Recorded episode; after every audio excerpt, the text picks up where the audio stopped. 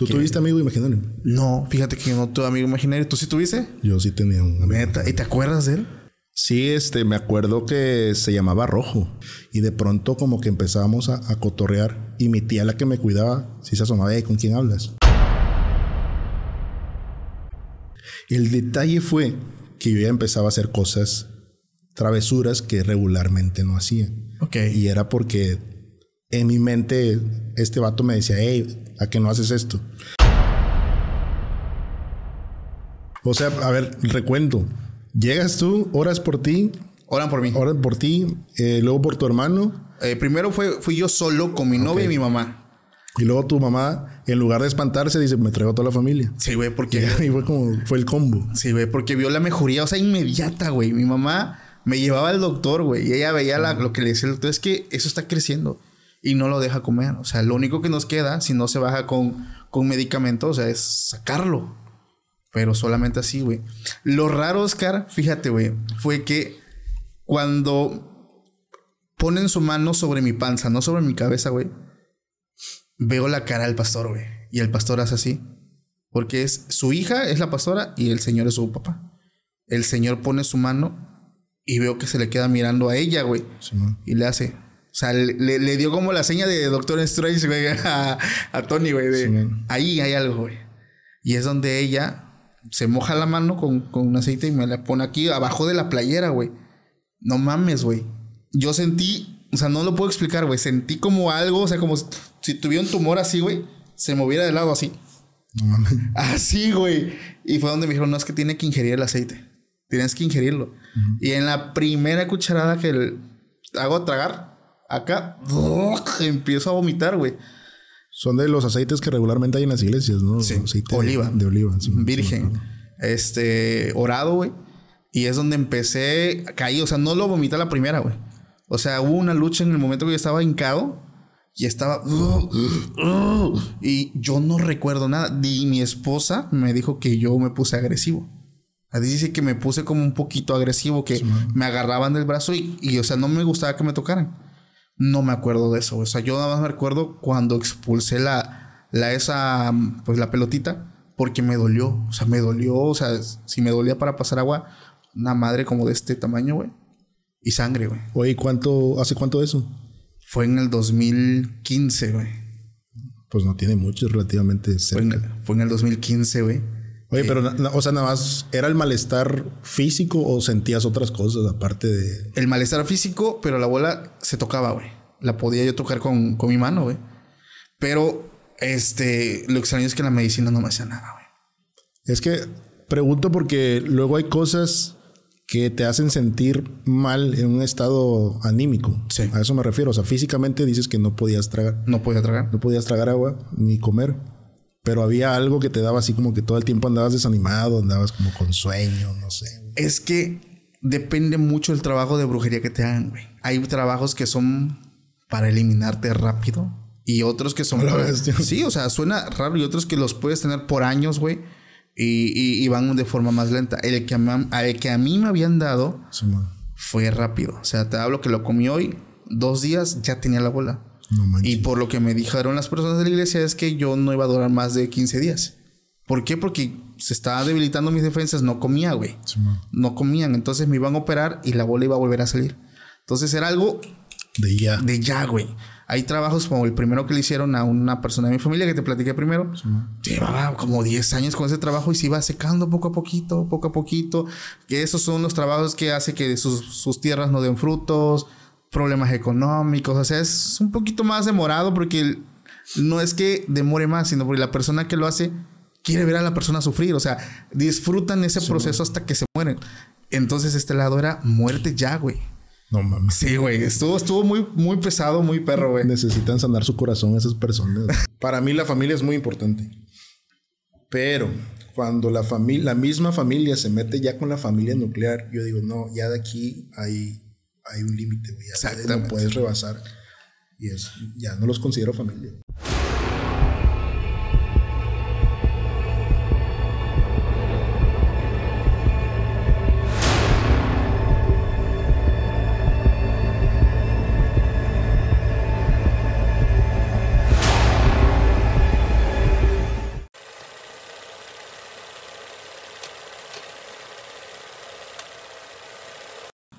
Hola, ¿qué tal amigos? Sean bienvenidos a un capítulo más de Podcast Extra Normal. Mi nombre es Paco Arias y estoy muy feliz de estar nuevamente aquí con todos ustedes. Esta ocasión estoy muy contento porque tiene un buen rato que no veía y platicaba con un viejo amigo. Oscar, ¿cómo estás? Muy bien, y tú, gracias por la invitación un poco nervioso, no sé qué va a suceder el día de hoy. no manches, Oscar, qué gusto tenerte aquí en el estudio. La verdad es que ya estuvimos teniendo una plática previa muy buena. De hecho, este, me hubiera encantado empezar a grabar desde el principio, pero, pero pues bueno, vamos a dar la bienvenida familia. Gracias a todos los que están. Recuerden que si son los primeros capítulos que estás viendo, no olvides dejar tu like, suscribirte al canal, igual activar la campanita para que la misma plataforma te recuerde cuando nosotros actualizamos con nuevos capítulos. De igual forma, si nos escuchas por Spotify, no olvides calificarnos con 5 estrellas para que ayudes eh, que el proyecto pues siga creciendo. Y ya vamos a iniciar con esta noche de terror. Hoy Oscar, antes de empezar eh, con la familia, bueno, extra normal, preséntate, eh, cómo te pueden encontrar en redes sociales, a qué te dedicas. ¿A qué dedico el tiempo libre? Pues redes sociales, Oscar Gerber, en todos lados, ¿eh? Facebook, Instagram, TikTok, Metroflog, como decía hace rato. Ahí todo, todo lo que quieran ahí, Oscar Herbert. Vientos. ¿Y a qué me dedico? Gran pregunta. A todo y nada a la vez. Pues dentro de de la música llevo rato ya dándole ahí desde los 16 aprox y regularmente suelo trabajar en, construcción. Perfecto. Pues muchas gracias, Oscar. Eh, vamos a empezar con esta noche, amigo. La neta, me dijeron que trae muy, te traes muy buenos relatos. Entonces, eso, eso dicen. Entonces, yo encantadísimo de escuchar. También traigo por ahí algunos relatos que la misma familia del podcast, pues me ha, hecho el honor de enviarme, porque la verdad me pone muy contento que me compartan pues sus vivencias. Y vamos a empezar con esta noche, Oscar. Vamos dándole. Oye, ¿tú crees en el tema paranormal? Sí, un poquito. Sí. Levesón, levesón. ¿Y cuál fue la experiencia que a ti te convenció de que el fenómeno existe? Es una larga historia, no sé cuánto tiempo tengamos. Tengo que anticiparte que hablo hasta por los codos. No tenemos límite, entonces sin broncas. Bueno, era así una vez. No, regularmente, este, cuando me han sucedido este tipo de cosas, como te mencionaba antes de, de iniciar, como que me gusta encontrarle el lado lógico, ¿no? El sentido de las cosas. Sí. Pero hay situaciones que prefiero no encontrárselas. ¿Por qué? Porque quiero tener una narrativa después para cuando mis sobrinos crezcan, o si algún día tengo hijos, no sé, contarles algo ahí con, con, con jiribilla, ¿no? Cuando, cuando de, era niño, empecé con una fijación por las películas de terror y fue un poquito accidental. Creo que tenía entre 6 y 8 años aproximadamente, no me acuerdo si estaba en el kinder o ya estaba en la primaria. Regularmente a esa edad, pues tus papás tienen un poco controlado lo que ves, ¿no? Y hablamos de años. Sí, años remotos. Ahorita. Donde decían que Dragon Ball Z era satánico. Justo eso. ahorita voy a tocar ese tema. Entonces yo tenía cierta programación que sí podía ver y otra que definitivamente no. Entonces accidentalmente una vez yo estaba en casa y me encuentro con una película. Vi un payaso por ahí y dije, pues esta película pues a estar entretenida, ¿no? Sí. Pues resulta que era la película de eso. Ya. No sé cómo yo estuve pues solo viendo la película y la verdad es que me gustó. Yo sé que no estaba bien lo que estaba haciendo en ese momento. Sí. Porque me estaba dando miedo. Regularmente cuando haces lo prohibido sabes que está mal. Claro. Entonces termino de ver la película y yo no le podía contar a mis papás que había visto pues esto, ¿no? Sí. Entonces empieza a tener como que el, el miedo, vato. Entonces en ese momento nosotros vivíamos en una casa que compartíamos patio con la casa de al lado, no había una división.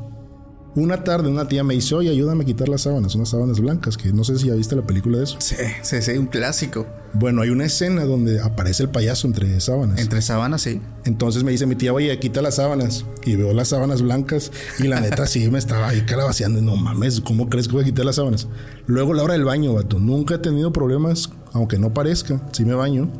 me daba miedo, vato, meterme a la regadera. Porque ves que hay una escena donde sale Pennywise, ¿no? De la pichancha, como le dicen. Y a partir de ahí como que me voy con el hilito de, este tipo de, películas. Sí. Entonces, en la niñez, tengo mis primos por parte de, mi papá, que somos un chingo, somos como 18 creo. Bestia. Ellos no viven en el lugar donde yo crecí. Entonces lo íbamos, los íbamos a ver en verano, vacaciones de Navidad. Ahí teníamos una dinámica de, ya sabes, que conoces a, a los amigos de tus primos, juegas con ellos. Y como en aquel entonces, me siento bien viejo contando esto. En aquel entonces, pues no teníamos que el celular y este pedo. Lo que hacíamos era este, jugar entre nosotros. Sí. Y en la noche teníamos esta parte familiar donde mi abuela, la mamá de mi papá, que es una señora que tiene una narrativa bien, bien cabrona, te cautiva como que te cuenta. Ok. En las noches nos contaba este, fábulas, leyendas. Regularmente nos contaba una buena historia donde agarrábamos una moraleja y demás. Nosotros hacíamos fiesta cuando mi abuela no se quedaba. Ok. Porque era cuando aprovechamos y empezamos a contar cuentos de terror. Sí. Entonces a veces no podías dormir. Ahí donde ellos, de donde ellos son, como que tienen esta, este misticismo, esta ciudad. Ciudad Mendoza, no sé si es porque en aquel entonces era una ciudad muy pequeña, quizás por el entorno en el que estás viviendo, la niñez, no sé. Sí. El caso es que había muchas historias que mis primos contaban, los más grandes. Quizás eran inventadas, pero uno de niños se lo cree todo. Claro. Y de ahí uno como que se va quedando con, con cosas de que no, pues tal primo me dijo esto. Una de las historias que cuentan mis tíos y mi abuela corrobora que a mi abuela no le gusta esto de contar cosas de terror. Pero lo afirma. Una vez afirmó una historia Ok. que la neta ahí sí me dio miedo, y ay nanita. Dicen que mis tíos estaban jugando en la calle cuando eran niños.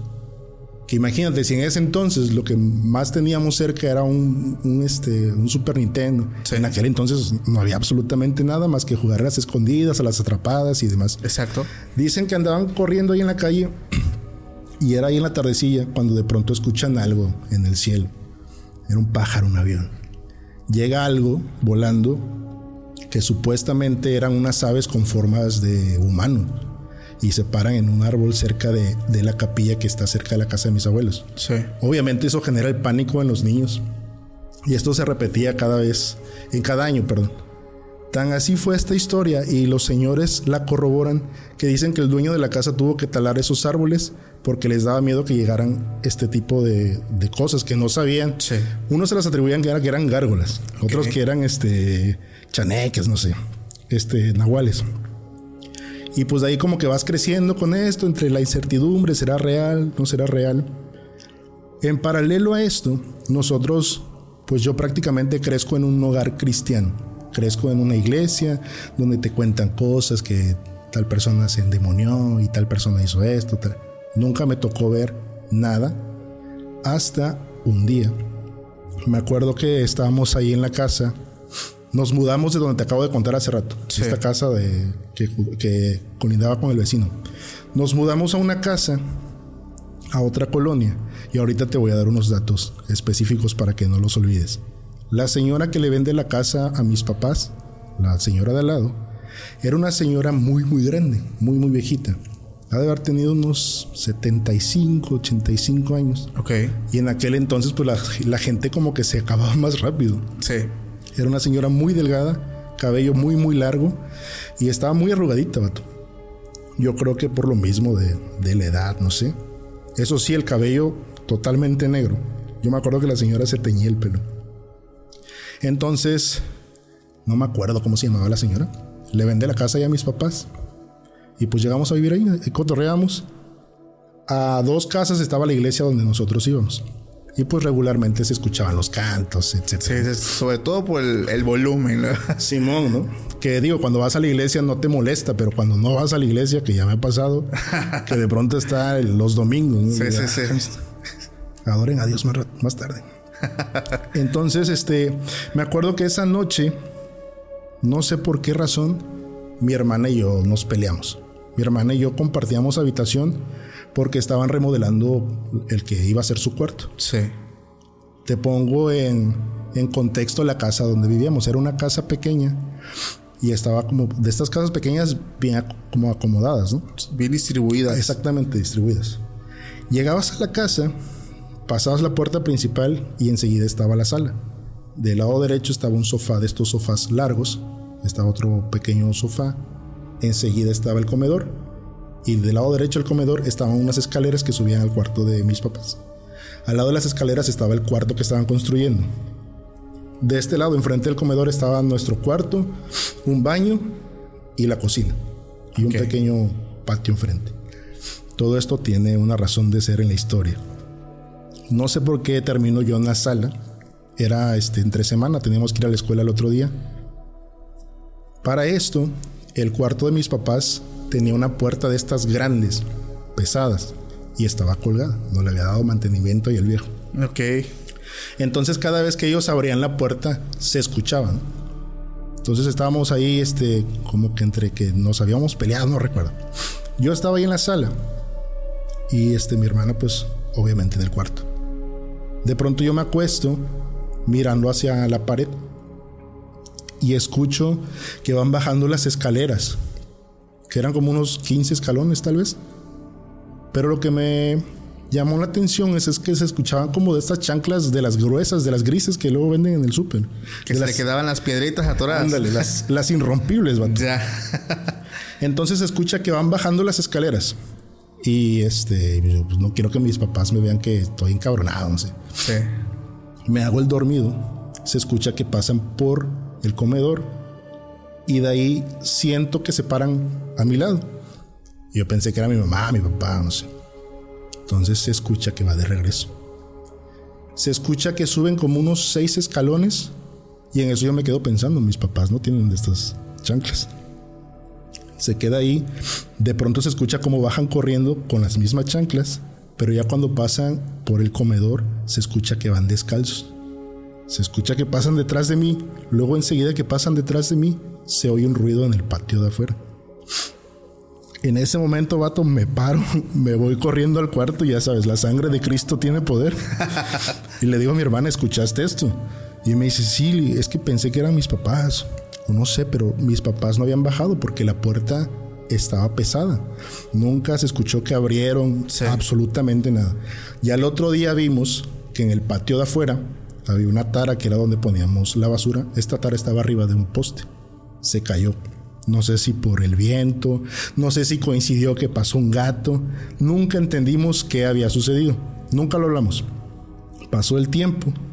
Y ya luego como que en una cena salió ahí el tema. Le digo, fíjate que pasó esto. Y mi mamá, es mente de ustedes. No nos creyeron. Pasó el tiempo y en una ocasión yo me quedo solo en esa casa. No sé por qué mi familia se había ido. Me meto a bañar y yo sabía que estaba solo en esa casa.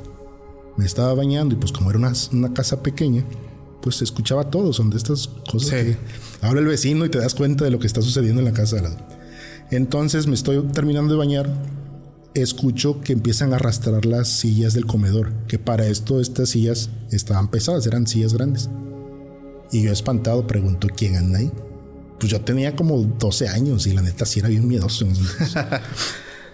y, hey, ¿quién está ahí? No, pues nada, ¿no? Y me quedo, sin mentirte, me quedé como 15 minutos ahí en el baño hasta que me armo de valor. Salgo, no había nadie, vato, en la casa. Ok. Pero las sillas estaban desacomodadas. O sea, realmente sí se estuvieron Sí, moviendo. se estaba- o no sé qué pasó ahí. Eh, yo sabía que habían hecho el aseo antes, pero las sillas estaban desacomodadas y pasó. No lo mencioné y se lo mencioné mucho tiempo después a mi hermana, que por cierto es fan del programa. Y le dijo, oye, pasó esto, esto, esto. Y como que teníamos ciertas historias, ella y yo, en esa casa. Luego nos mudamos para acá, para, para Tuxtepec. Y en la casa donde llegamos también acá, sucedían cosas ahí medias, medias turbias. Pero lo que pasó eh, con lo que tú escuchaste que, que bajó con chanclas y, y descalzo, ¿a qué lo atribuyes? Para allá voy. Cuando nosotros nos vinimos, no, nos llegamos para acá, vinimos para acá, una tía se queda en esta casa. En la de Tuxtepec. En- nosotros crecimos en Tierra Blanca, Ok. capital del mundo, por cierto. Eh, crecimos allá, una tía se queda a vivir ahí. Mi tía vivía sola en ese entonces. Se queda, ella ocupaba el, el cuarto de mis papás y dice que una noche sueña que llega una señora y que toca el portón. Mi tía estaba en el cuarto de arriba y dice que abre la ventana. Estaba lloviendo y ve a una señora eh, muy delgada, cabello muy, muy negro, muy grande, que estaba tocando. Y dice mi tía que pues ella se espanta porque la señora está sola. Entonces cuando mi tía cierra la cortina y se da la vuelta, la señora estaba atrás de ella. Resulta que esa señora se parecía mucho a la señora que le vendía, había vendido la casa a mis papás. Sí. La señora ya había fallecido. Ok. Entonces mi tía en el sueño empieza a forcejear con la doña y que la, dice que la avienta y cuando cae al suelo se desvanece y en ese momento se despierta mi tía. Sí. Y de ahí como que empezaron a, empezaban a atribuirle que era la señora que, que le había vendido ahí a, a mis papás. Sí. Y a una vez estando acá, en la casa donde llegamos a vivir, también me tocó ver cosas que me las había guardado. Había un momento donde yo no se las conté a, a nadie. Pasaba que yo iba en la prepa, me parece. Yo iba al Cebetis, de los ocho años que hice en el Cebetis. Este, estaba ahí en casa igual, estaba solo. Empezaba con lo de la música y me acuerdo que estaba practicando. Te voy a poner en contexto la geografía de la casa. Pues igual era una, una casa pequeña. Entrabas, la sala, mano izquierda el cuarto, el cuarto de nosotros, mano derecha cuarto de mis papás y enseguida el baño. Entonces yo estaba en la cama del, cuarto. Estaba ahí practicando, ya sabes. Para esto nunca he tenido un problema con la oscuridad. Entonces empezaba a atardecer y demás. De pronto se me cae la espiga, vato. Yo estaba de espaldas hacia la puerta. Cuando me agacho, veo que pasa alguien, una sombra, y se mete al baño. Tal vez es mi mente, no sé. Sí. Pasó el tiempo, esto yo no se lo conté a nadie, a nadie en la casa. Te lo guardaste. Sí, es como que, pues tal vez, no sé. Y en ese momento empezaba como que a chelear, tal vez estaba medio cheleadón, no sé. Un día llegan unos familiares, unos tíos con unos primos que estaban muy pequeños en ese momento. Sí. Estábamos ahí cotorreando y demás. Entonces mi primo, que estaba bien morrito, dice que quiere ir al baño. Entonces yo, ah, pues, pues ve al baño. Y dices que está ocupado. Si pues estamos los seis acá. Es que entró un señor Ah, no manches. y ya va y alguien abre la puerta y no, pues no hay nadie, ¿no? Y de ahí nos quedamos como que el señor del baño de la casa. Sí. Luego, estos tíos, por alguna cuestión del trabajo, se quedan con nosotros ahí en- a, a cuidarnos. Se quedan mis tíos, se quedan sus hijos, mi hermana y yo. Dice mi tío que en la madrugada, en el cuarto de mis papás, tenía la, la tele en una base. Dice mi tío que se despierta en la madrugada y ve a un vato ahí abajo de, de la tele. ¿no? Entonces mi tío me- medio abre los ojos, se vuelve a dormir y lo vuelve a ver, se despierta y ya no había nadie. Sí. Luego me dice el güey, es que durante la noche cuando estábamos viendo la tele, nos cambiaban el canal. Y dice él, pues yo pensé que tal vez tiene algún falso la tele. Sí. Pero ya en la noche que veo un pelado ahí, digo, No, pues es está que- cabrón. Y luego ahí en la colonia esa decían que este que pasaban cosas, Sí. que de ahí en fuera yo no volví a ver nada más.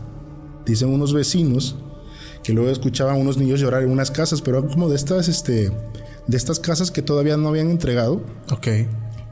eran este unos condominios y resulta que en una casa se escuchaba un niño llorar pero no vivía nadie en esa casa Sí.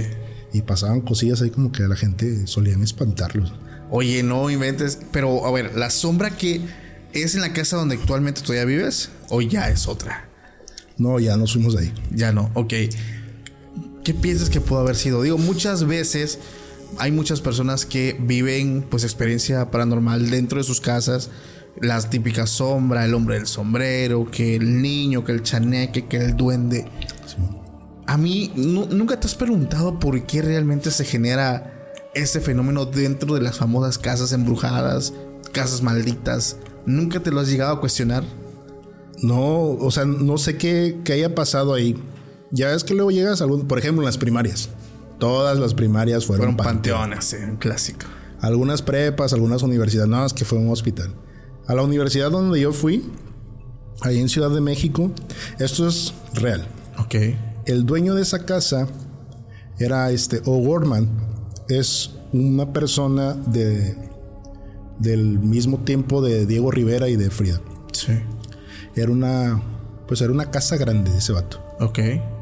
Ese vato en ese lugar eh, pues amaneció una vez colgado. Entonces decían que ahí se aparecía él.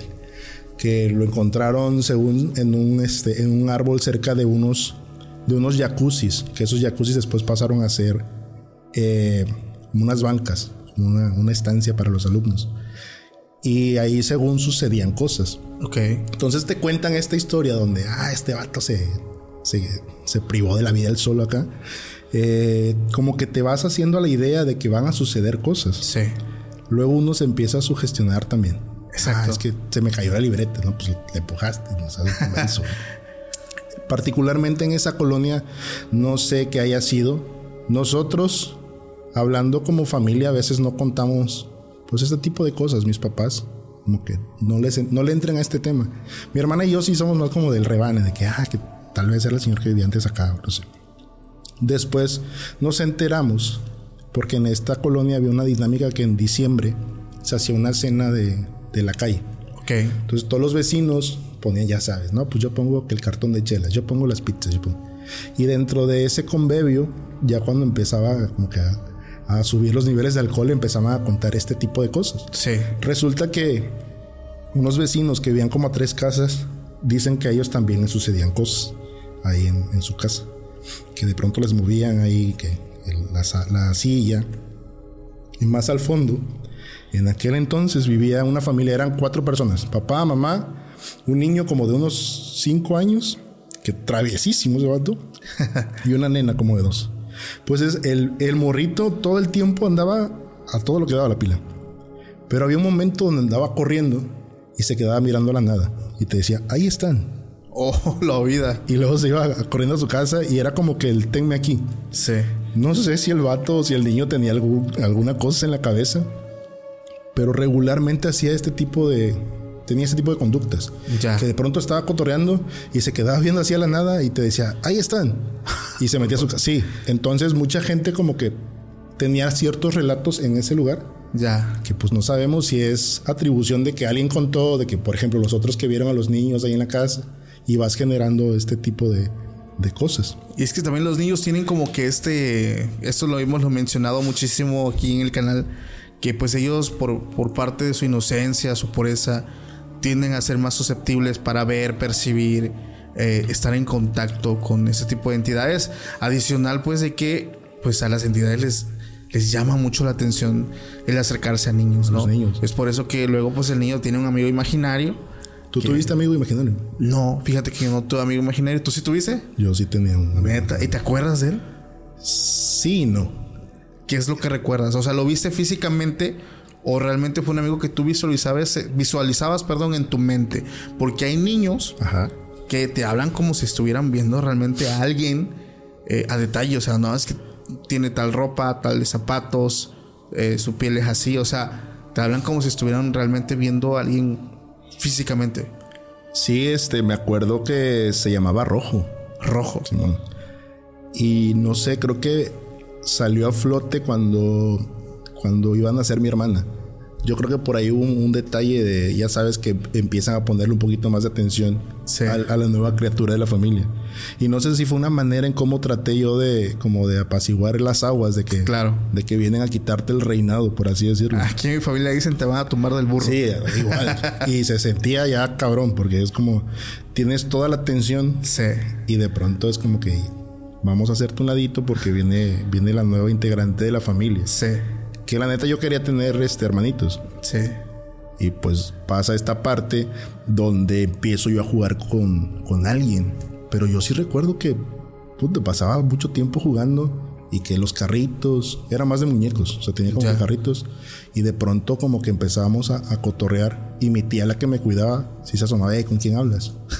y yo, no, pues con mi amigo, es que no hay nadie. Bestia, bien cabreada ahí la, la Sí, tía, güey. ¿qué, qué haces, no? Fue en la temporada esta de, de la casa donde te digo que de las sábanas. Sí. El detalle fue que yo ya empezaba a hacer cosas, travesuras que regularmente no hacía. Ok. Y era porque en mi mente este vato me decía, hey, ¿a qué no haces esto? O sea, ¿recuerdas que el, el vato, o sea, el, el- el amigo, te como que te retaba? Eh, vamos a decir lo que me retaba. Ajá. Haz de cuenta que en una ocasión me, me dijo, hey, a que no agarras, esta-". No me acuerdo si era un motorcito, eran unos cables. Sí. Me acuerdo que era algo que tenía unos cables. Un cable este azul y un cable rojo. Rojo. Entonces encuentro yo un encendedor que no sé por qué, si mi papá según no fumaba. Ahorita viene la revelación, ¿no? No, un chingo. Este, encuentro Un encendedor. Encontramos el encendedor, vato, pero no solo encontramos el encendedor, sino que este vato me dice, eh, vamos a escondernos.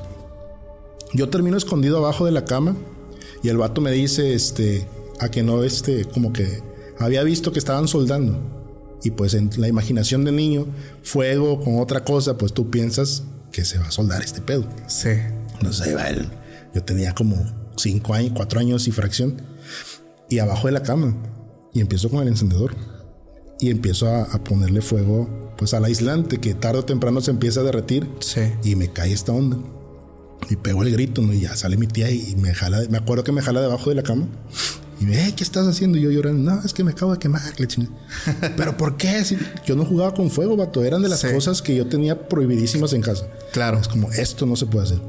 Y regularmente empezaba ya a esconderme para hacer travesuras, que es donde mi tía empezó a poner foco ahí de que este vato no lo voy a dejar solo porque ya está haciendo cosas que antes no hacía.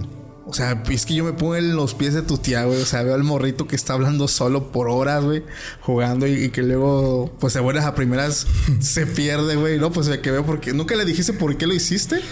Pues creo que sí sabían que yo tenía un amigo imaginario. Sí, ¿crees? Que mira, no sea dista o sea, no hay mucha distancia. Yo a veces estoy en la casa y pues yo vivo solo y de pronto pues estoy como que cotorreando. No sé si has visto el meme de, de Homero Simpson cuando se está riendo en la, en la ventana. Que, Ah, el sí. vato que vive solo y está loqueando. Sí, sí, sí. Pues a veces como que salen ciertas conversaciones y sí como que no estoy con rojo, pero sí es como, güey, estás loquito, cállate, que van a decir los vecinos. Pero no, no sé qué onda ahí con, con mi familia. No sé si mis papás sepan de, de ese asunto. Oye, pero a ver, ellos, como dices que cre- creciste en una familia cristiana, dentro del cristianismo, dentro, perdón, del cristianismo, tienen ellos catalogados los amigos imaginarios como algo no tan bueno. Eh, me imagino que si se hubieran enterado, por ahí hubieran hecho algún tipo de, no lo sé. Pues no sé, fíjate que yo a veces cuestionaba a mi mamá de lo que nos estaban enseñando. en la iglesia. Ajá, en, en la iglesia en general. Siempre hubo una confianza muy. Pues no sé, siempre ha habido una confianza muy profunda entre mi mamá y yo. Ya. Desde morrito. Me acuerdo de una conversación que me dijo: Tú y yo, o sea, sí soy tu mamá, pero somos amigos y tienes que contarme todo. Todo. Sí. Entonces yo tenía hasta la fecha, sea, mi mamá y yo pasamos horas y horas platicando. Y, y ahí te va una historia no tan escabrosa, pero mis amigos a veces dicen, quizás por eso estás un poco loquito. Me acuerdo que temporada de Navidad, vato, kinder. Ya. En ese entonces no te enseñaban a leer como ahorita en el kinder. Que qué estrés, vato, que te enseñan a leer desde ahorita. Yo en kinder aprendí nada más a cortar y a, y a pintar dentro de la línea. güey. Yo lo único que supe hacer es como comerme el resistol y masticar los coditos, güey. Y párale de contar. Entonces nos dejaron una dinámica o una actividad que teníamos que escribir una carta a, los, a Santa Claus En kinder. en kinder, que no sabíamos escribir, es hacer un dibujo a ver qué... A mí me decían, Santa Claus va a entender. Santa Claus Es a mí, es mágico. Es mágico, va a descifrar tu pensamiento. Y va, Simón. Entonces mi mamá en esa ocasión, no sé por qué, creo que estaba de vacaciones, pasa por mí a la escuela y yo traía mi hojita, mi carta, mis dos cartas, que me acuerdo que le había pedido a Santa Claus, era un muñeco, bueno, tú eres más chico que yo, había un muñeco en ese entonces, vato, que se estiraba, o sea, lo jalabas Sí. y regresaba a su forma original, era un mono ahí morado, creo. Entonces yo tenía ganas de, de un muñeco de eso. Yo lo había dibujado, me acuerdo que le puse sus pelos así amarillos, lo pinté ahí. Y vato, iba a platicar y mamá. Para esto pasamos por una tienda de muebles, ya ves que venden este, bicicletas. Sí. Yo ya estaba visualizando el, el regalo del próximo año. O sea, no ese, el próximo. Sí, el güey. Claro, güey. Siempre. Sí, adelante. Siempre adelante. Entonces yo ya sabía que me iban a traer esto y veo ahí una bicla. Que por cierto siempre he tenido una fijación con el color rojo. Yo creo que por ahí también Ya, va, va. esta historia. Eh, voy caminando con mi mamá y, y me dice, ¿y qué traes ahí? Le digo, no, pues es la carta de, de Santa Claus. Y el otro es para los reyes. Nada más para que vayas. Eso es todo, güey. Y me dicen, ah, ¿qué bien? ¿Y qué es? Le digo, no, pues es este muñeco. Seguimos caminando, hablamos como por una cuadra. Y me dice, mamá, tengo que hablar contigo de algo, pero tienes que prometerme que no se lo vas a decir a nadie. Y yo, "Ah, va, va, va. Tenía cuatro años, cinco años. Sí. Y me dice mi mamá, Santa Claus no existe. Y yo digo, o sea, ¿Cómo? Toda mi vida, mis cuatro años Sí. Tus larguísimos cuatro años se creyendo. derrumbaron ahí. Como que no existe, ¿no? Me dice, no, no existe. Y los reyes tampoco. Y yo, pero todas las navidades me aparecen regalos. Sí. Y el ratón de los dientes tampoco existe. Pues, pues ¿quién es? Pues tu papá y yo. Le digo, oye, pero ¿por qué o qué? Me dice, mira, hay ciertas festividades. Y perdón por el spoiler si no saben que Santa Claus no existe. De hecho, el programa, güey, no lo ven. Bueno, en teoría no debería. No debería. He visto que en, TikTok tienen un chingo de vistas. Obviamente, si hay niños viendo este pedo. Si lo estás viendo, no lo ves. No, cambia al siguiente canal. Es tu papá. o tu padrastro. Este. El caso es que me dice mamá, no existen, somos nosotros. Pero te van a seguir llegando regalos. Yo, va, va, va. Está chido. ¿Y que más no existe? No, pues los dientes. Yo, ¿y Diosito existe? No, ese sí existe. ¿Cuál es la diferencia? Sí. Entonces, como que siempre hubo esta conversación. Y, y lo digo de rebane a veces, esto de, de, de la, del lado de los dientes, Santa Claus y demás. Pero a veces yo, pues, todo esto por lo que me preguntabas. Yo le preguntaba muchas cosas a mi mamá de, oye, pero ¿por qué si en la iglesia dicen esto? ¿Por qué esto? ¿Por qué funciona así? Y así. Y la neta es que a veces, pues, ella tampoco sabía. Al, al final, Sí. a veces hay creyentes que pues tampoco saben bien qué onda y están dentro del descubrimiento, ¿no? El, el conocimiento que a veces les, les brinda la iglesia y a veces ella no sabía qué contestarme. Entonces, yo creo que si les hubiese dicho y si ella hubiese estado cerca de... Porque también la gente termina influenciando. No sé si te ha pasado que de pronto tienes alguna duda hablando del, del tema de la iglesia y le preguntas a una persona pensando que esa persona te puede dar una asesoría y te dice una cosa que no tiene nada que ver. Puta, me pasó un chingo. Y, y de hecho me tachaban por rebelde por lo mismo. Y, te- y terminas peor, ¿no? A Sí. veces güey, ¿qué pedo con la explicación que me está dando? Entonces yo creo que, no sé, coincidió que el, el universo en ese momento, mi mamá no tenía nadie cercano que le dijera, hey, tu hijo está hablando con un demonio, porque pudo haber sido. Claro. Y mi historia pudo haber sido totalmente distinta. Ahorita estuviera, no sé, en otro lado, tal vez, no hablando de cosas aquí. Oye, Ajá. me llama la atención eso que, esa pregunta que, que me haces porque me ha- digo, a ver, esto no suelo tocar temas de religiones, ojo, no lo suelo tocar. porque Bueno, porque pues yo sé que nos ve un chingo de gente, bueno, toda la familia está normal, cada quien tiene su creencia, yo respeto, o sea, así que he hablado con satánicos, güey, con budistas, con cristianos, con católicos, con agnósticos, con ateos, entonces ent- mi postura aquí, o sea, no es criticar ninguna religión. Y lo que te voy a contar es mi punto de vista personal. Va, va, va. Me ha pasado mucho, güey. Hay muchas situaciones, como incluso lo que hablábamos antes de empezar la grabación, que yo he cuestionado muchísimas cosas. Entonces, por ejemplo, dentro del, hablando de creencias abramánicas, cristianas, católicas, eh, se mencionan mucho tales cosas como el desdoblamiento, la espiritualidad llevada a otro nivel, la proyección, viajes astrales. Y yo una vez en su momento quise preguntar, o sea, ¿de dónde? O sea, ¿por qué? Y mi, o sea, mi- la respuesta que, que yo tenía es, no, no, no, eso es malo. Eso es malo, no, no, no, no, ni lo toques ni lo digas. Eso lo hacen los malos y me ponían en contexto otras personas que se dedicaban al tema de hechicería. No solamente ellos lo hacen. Y yo así de, ah, pero quiero saber más. ¿Por qué? No, pues es que no es malo. O sea, no, no es bueno que, que pienses en eso. Y muchas cuestiones de que yo tenía esas dudas, güey. O sea, yo, como te lo dije en un principio y lo digo sin el afán de ofender, lo digo nuevamente.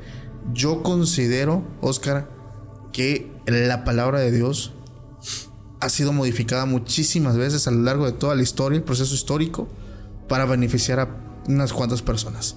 Entonces, no lo digo yo, digo quienes, quienes quieran indagar, revisen cómo fue pues la época eh, pues del ¿cómo se llama? del catolicismo cuando ellos realmente eran gran autoridad incluso más que un presidente de una nación ellos tomaban tenían parte en esa toma de decisiones importantes o sea su gran influencia güey con personas poderosas entonces yo yo Paco yo considero que sí se ha manipulado a lo largo de la historia para conveniencia de un grupo de personas. Hablamos de la manipulación en masas, hablamos de un adoctrinamiento y muchas veces yo me he cuestionado ya eh, estando de este lado, eh, hablando de temas paranormales, me he hablado con tantas personas de diferentes creencias, porque yo antes me enfrescaba en una.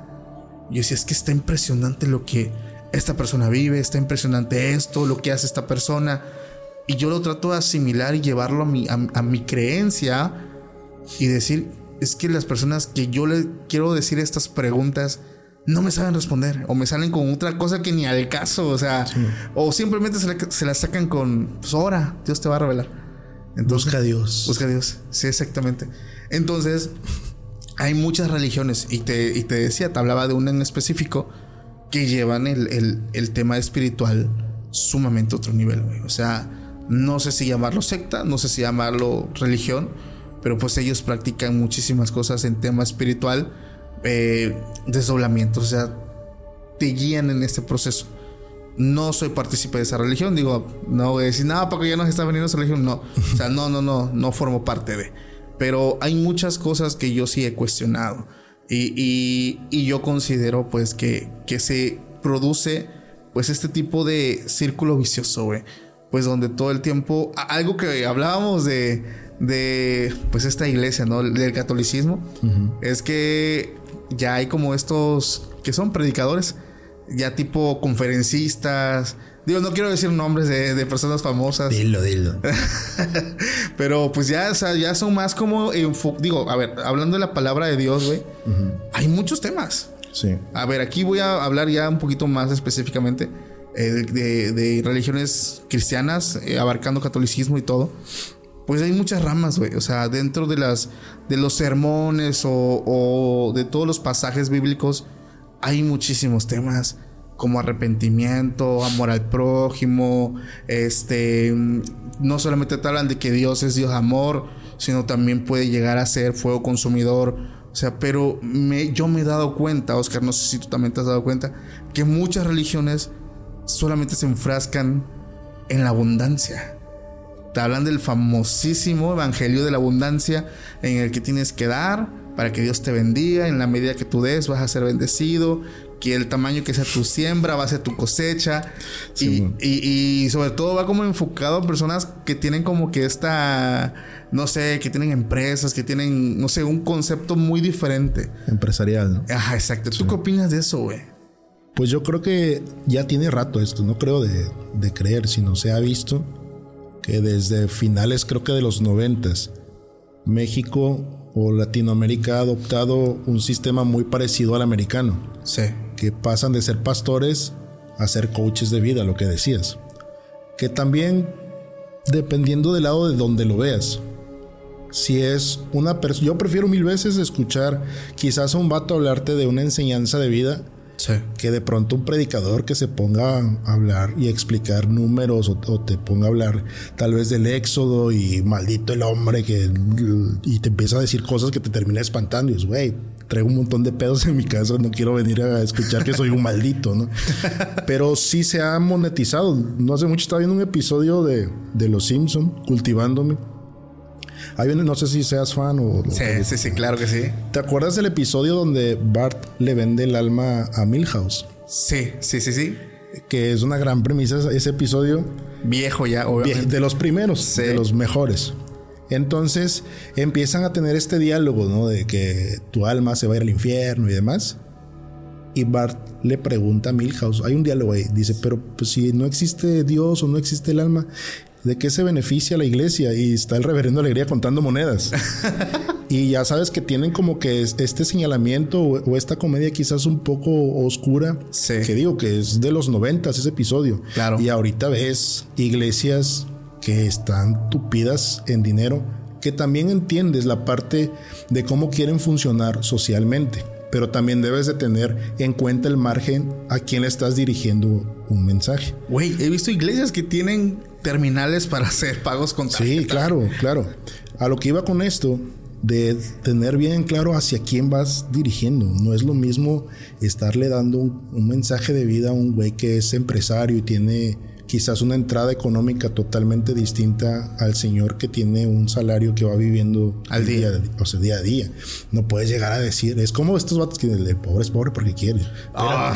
Espérate, güey, tienes que entender el contexto social donde, donde está creciendo.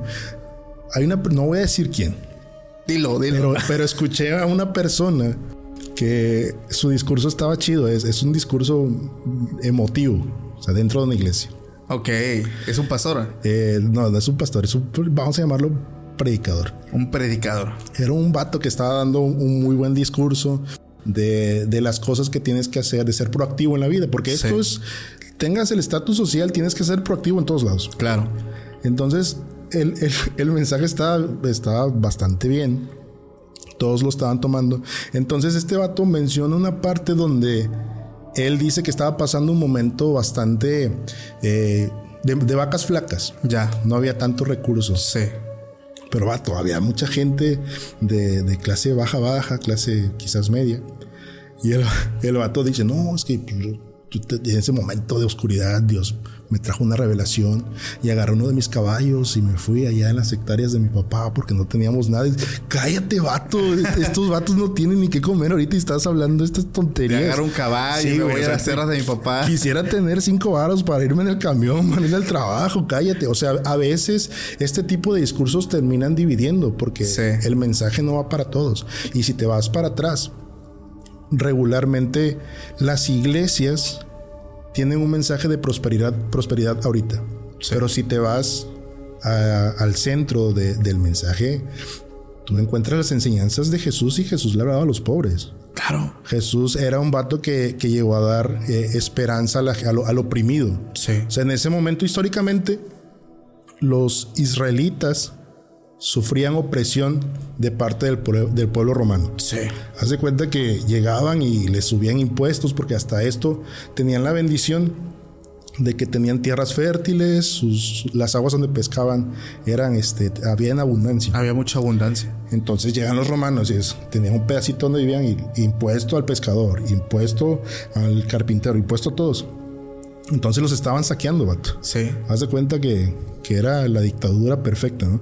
Entonces llega Jesús y espérate, o sea, y empieza a hablarle a los pobres. Y vienen las bienaventuranzas y demás. El tema central es, es, él se dirige a la gente necesitada. Y obviamente dentro de estas enseñanzas, pues también había gente que tenía con queso, ¿no? Claro. Está la historia de, de este vato que tenía todo y le dice a, a, Jesús que él lo quiere seguir. Le dice, pues deja todo lo que tienes, ¿no?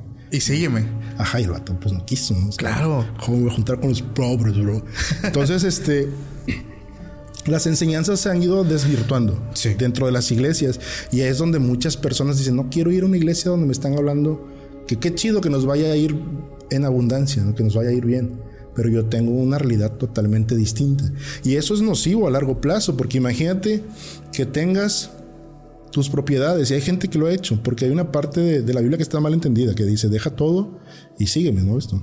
No significa que pongas toda la venta. Pues y... No, y los latinos, y esto yo lo escuché de un güey que es de Estados Unidos, dice, los latinos son bastante aventados, no, no tienes que vender todo, debes de tener un plan, o sea, si te vas a dedicar totalmente a esto, pues debes de tener un, un, plan B. Claro. La gente que jalaba con Jesús los apóstoles eran vatos que trabajaban, o sea, eran pescadores, era gente sí. que, que, los encontró jalando. Sí, sí, sí. Entonces, muchos piensan que va, me voy a acostar, voy a orar y el pan no va a caer del cielo. De hecho, Jesús los acompañó muchísimas veces cuando iban de, cuando iban de pesca. Y hay, hay escritos, hay pasajes donde estaban ellos trabajando, güey. Sí. Y llegaba Jesús y los visitaba en sus trabajos, güey. Sí. O sea, no es que. Sí, no agarraba un vato ahí tuiteando, hey, vámonos. Sí, exa exactamente. Y fíjate, Oscar, yo, yo lo he dicho, bueno, yo lo he pensado, no lo he dicho. Si llegase a venir nuevamente Jesús, no como, no como el Salvador, sino otra vez hecho hombre, o sea, repitiendo la historia que pasó hace más de dos mil años, vendría a destruir a esa bola de, de, de, de gente que está saqueando al pueblo, güey. Porque date cuenta que, a pesar de que conocemos la historia, la estamos repitiendo, güey a pesar de que ya es algo que está escrito en la Biblia y que es chingo de religiones eh, que hablan acerca pues de este Dios, Jehová, eh, en sus escritos te narran cómo era todo antes. Se está repitiendo la misma historia, güey. La gente que busca lavar el cerebro, que busca saquear al prójimo, que busca... O sea, yo me atrevo a decir que si nuevamente regresara a Jesús como lo hizo hace dos mil años, más de dos mil años, volvería otra vez a ir en contra de esas doctrinas y no nos serviría de tanto, o sea, lo que pasó antes, porque volveríamos otra vez a caer. O sea, no lo sé, es, es mi forma de pensar. O sea, él, él vendría otra vez a, a, buscar, a dar esperanza. Porque como tú lo dices, hay, hay doctrinas que no todos, o sea, no va para todos. O sea, te, me acuerdo del güey de que es pobre porque quiere, o sea, o sea, todos tenemos un contexto diferente, crecemos en diferentes, eh, tenemos diferentes oportunidades, no todos tenemos la misma oportunidad. No todos tenemos la oportunidad de que, ah, o sea, hay un terreno en, en tal país, aquí en Tulum, y pues tienes que comprarlo. o, sea, o, sea, no, güey. O sea, Dios si te lo considera. Exactamente, o sea, no todos tenemos pues ese recurso, todos tenemos nuestras oportunidades son diferentes. Tal vez tu oportunidad sea muy diferente al güey que vive al lado de tu casa. O sea, cada quien lleva un proceso diferente. Pero yo sí considero eso. O sea, que, que si regresara otra vez, pasaría exactamente lo mismo, güey. De nada nos serviría conocer la historia porque se volvería a repetir, güey. Pues mira, hablando un poco desde la ignorancia y tendría que venir una persona que sabe del tema. Claro, nosotros somos simples fanáticos. Estamos hablando. hablando de todo y de nada al mismo tiempo. Eh, esto lo que acabas de decir, históricamente yo lo tengo entendido así, o sea, Jesús viene y, parte un sistema que estaba desde hace muchos años. Sí. Y es como esto no, esto no va, esto no va. Y ves que llega y se enoja y hace un desmadre ahí en la iglesia y tira. Hay muchos memes de eso, ¿no? Que está tirando las, las mesas. Sí. Que le ponían la canción de en la radio, un cochinero. este, se supone que Jesús viene y, y rompe todo esto, ¿no? Y rehace la iglesia. Es como, esto no. O sea, el, mensaje principal es, ámate a ti mismo, ama a Dios.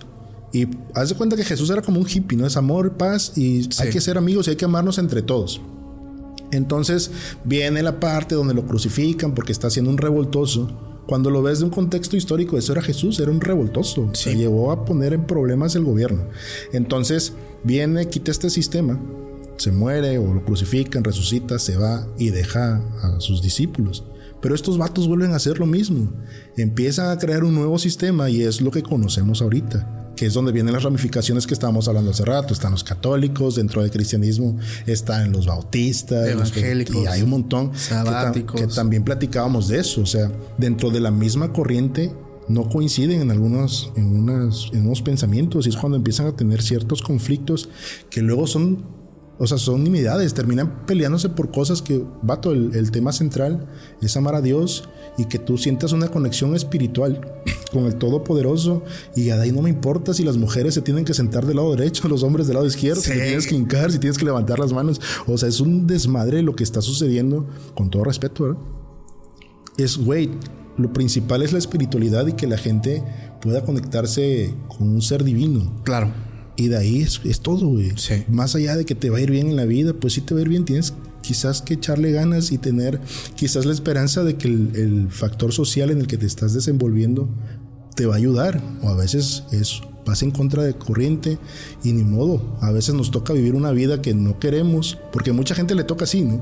Es Claro. cuando llegas y le, y le cuentas como que, ay, te va a ir bien, porque sí, vato, pero yo nací, mi mamá este, me abandonó, soy huérfano, y la vida te tocó en modo difícil, ¿no? Sí. Te tocó en modo leyenda, y lo que decías hace rato, no puedes tener las mismas o no tienes las mismas oportunidades que la persona que creció con papá, mamá, que tienen un muy buen trabajo, y tú puedes o tienes la oportunidad de ir a una muy buena escuela cuando de pronto nace un, un, morrito que quizás no crece con sus papás y no le toca la, la, fortuna de tener que ir al trabajo, a la escuela, perdón, y vive de una manera totalmente precaria.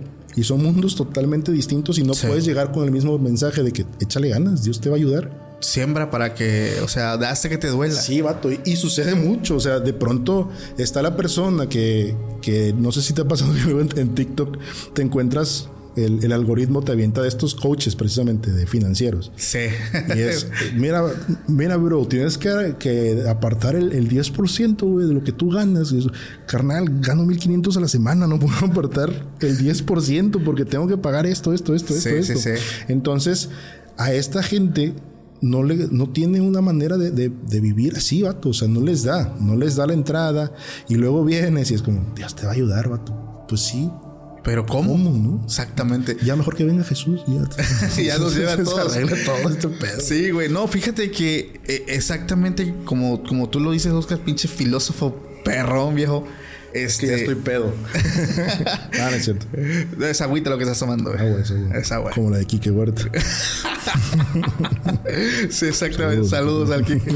Pero este, no, no, definitivamente yo creo que eso pasaría. eh, se está repitiendo, la prácticamente se está repitiendo todo, güey.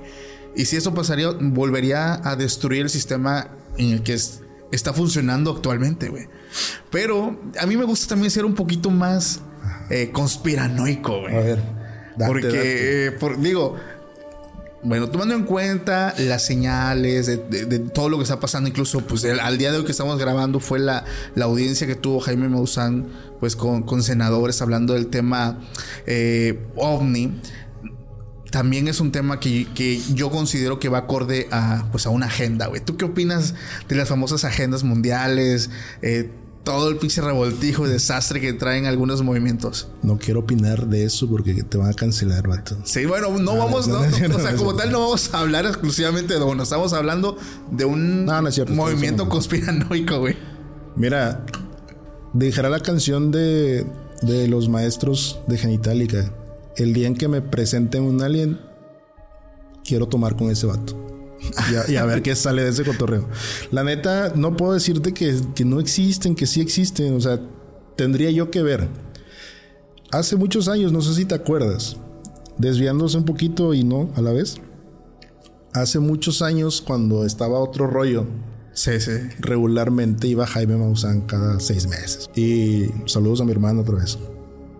Que está ¿Cuándo va a salir esto? Está enfermita mi hermano. Este, ¿va a demorar como cuánto, güey? Como un mes. Como un mes, ya, ya va a estar bien mi hermano. Saludos. Saludos, saludos. Este, mi hermana y yo teníamos, eh, tenemos varias, varias memorias ad hoc a esto. No sé si te acuerdes que en algún momento llevaron a un vato llamado Jonathan Reed. ¿Te Sí. acuerdas? Sí. de un vato que andaba según en el bosque y se encontró un extraterrestre, y tenía un brazalete. ¿Tú sabes qué fue ese vato? No. Supuestamente desapareció. Ok. Porque empezó como que a decir, no sé qué pedo, también hay un chingo de, de historias. Igual el vato es como que pasó ya desapercibido. Supuestamente hay una historia eh, que lo desaparecieron Ok. por todo este desmadre que tenía. No sé si te acuerdas que en el programa llevó una bola. No sé si era la nave. No, no era la nave, era como una bola que se Sí. quedó. Sí, sí, sí, lo recuerdo bien. Y que estaban ahí con una máquina de soldar Ajá. que no le pudieron hacer nada. Sí. Y luego el, el era un romboide que tenían, que era como la nave de- del extraterrestre. Y luego lo tenía dentro del refri o, o algo así que lo había madreado, ¿no? Que, se, que había matado a su perro, creo. Sí. ¿Te acuerdas de eso? Lo recuerdo muy vagamente. Y ahora neta son de las pocas veces que viendo la tele no pude dormir esa vez. O sea, la, la neta sí me dio medio. Estaba morrillo, tenía como unos, ¿qué te gusta? 10 años, 12 Sí. años. Y dije, no, este pedo me da más miedo que lo que pasó la otra vez acá en la casa. Acaba de pasar lo, lo que te conté hace rato. Y con lo de los extraterrestres, la neta, también he tenido como que cierta fijación, sobre todo en películas. Mucho tiempo después sale la película de Señales que también me dejó ahí como que un leve trauma. Sí. Porque en ese momento tenía muy buenos gráficos. Sí la viste, ¿no? Sí, un clásico. La parte donde están en una fiesta, no sé si es en México, que se, se atraviesa un alien así de un lugar a otro. Ajá. No manches, esa parte sí como que mató la, la poca inocencia que quedaba en ese momento. Y ahorita la vi hace como un mes, dos meses. Sí. Y se ve muy mal. Los, Pero en ese entonces era lo mejor que había. envejeció muy mal esa película con, con los gráficos. Y es todo lo que puedo decir de, de los extraterrestres. Quizás sí. O sea, por el contexto eh, que está sucediendo políticamente, casual. Ahorita ya sí, es como que en los Estados Unidos Sí. sí hay extraterrestres. ¿no? Y todo el tiempo está, estuvieron negando. Qué triste y qué feliz.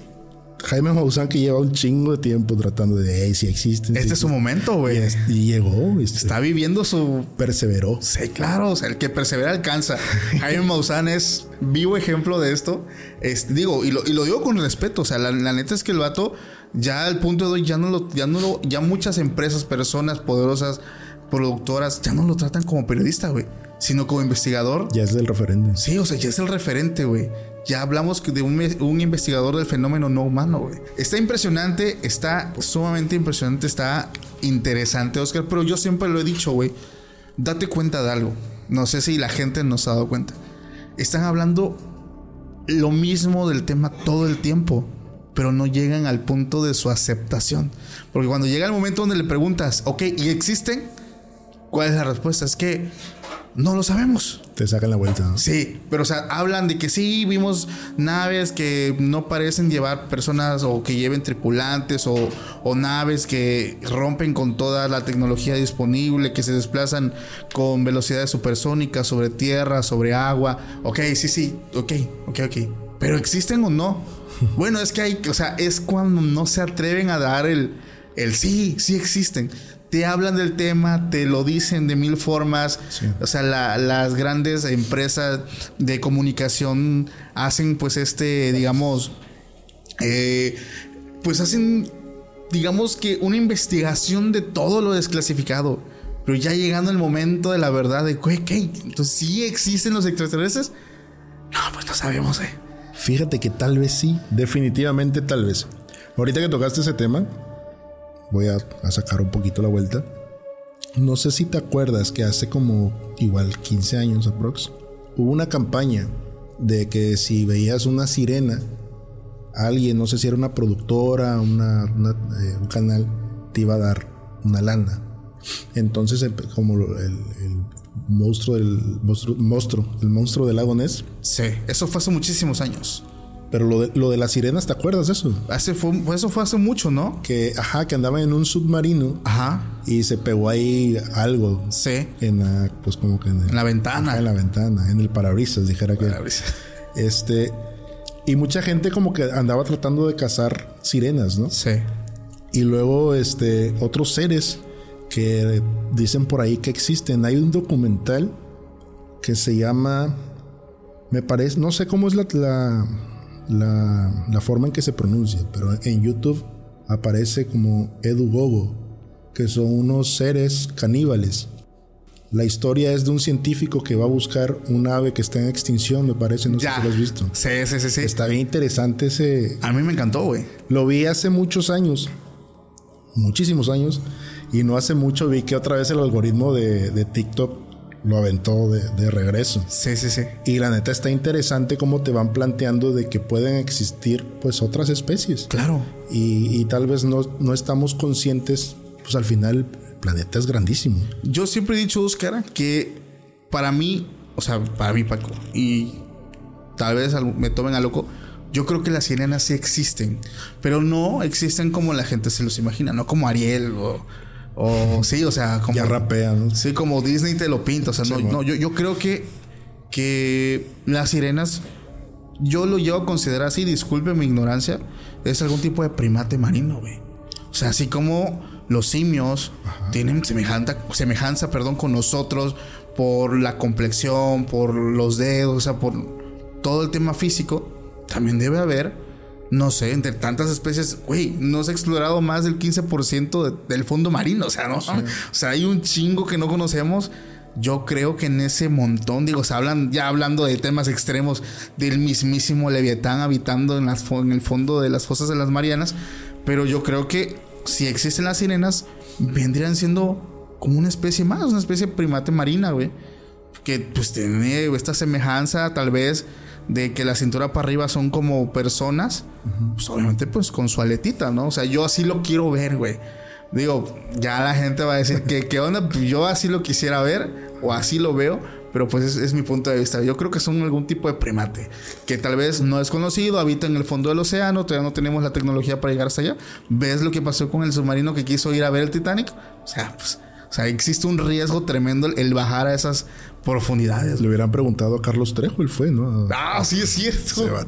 Sí es ¿No, cierto. ¿No te gustaría entrevistar a ese vato nada más así como de... Sí, de hecho, De creo que, creo que le enviamos un mensaje a, a Carlos Trejo, esperando su, su respuesta. Digo, el vato fue. Nos gustaría, a mí personalmente me gustaría conocer. ¿De su- verdad crees que haya ido? Mira, sí y no, güey. Ya- Digo, yo no le creo nada a ese vato. digo, sí, porque qué huevos de decirlo ante cámaras, ante Sí. todo el mundo. O sea, o sea si, si no lo hizo, ¿qué? La neta sí, yo no le creo. O sea, absolutamente de lo que eh, dicen que es muy bueno tocando la guitarra. No, de verdad, hay videos de él Sí, sí lo he visto. tocando la guitarra, pero creo que es muy bueno es, es muy bueno vendiendo mentiras. Ok. Por ahí escuché de, de un podcast, creo que les, le- fueron a su casa, tiene ahí un lugar como museo Ajá. Y estos vatos, no me acuerdo quiénes fueron, si la hora feliz o la cotorriza, dicen ellos que le llevaron una ouija. Ajá. Y luego coincidió que otro vato o otros güeyes fueron al museo este. Y la ouija que le habían regalado estos vatos dijo que era de 1900. O sea, Ah, no, no o sea, de-. Y es como, güey, esto te lo regalaron mis compas. O sea, no manches, as- así de. Sí, es como si yo te hubiera traído aquí un presente y. y En otro capítulo. No, pues fuimos a una investigación. no, yo me encontré esto. güey. y Oscar vio el capítulo. Sí, yo, oye, perro, yo te lo regalé, no, ¿no? no manches. no manches, sí es cierto, güey. Yo no le creo a ese vato. Le creo más a Dame. Ya. ¿No te hubiera gustado ver lo- lo- los guamazos con.? Sí, güey, cómo no, güey. Yo creo que sí le hubiera puesto una cachetiza a Trejo a, a Adame después Sí, yo ta- del, yo del también. video. Sí, yo también. Vato, el video de la niña picándole la cola a es, es- es lo máximo.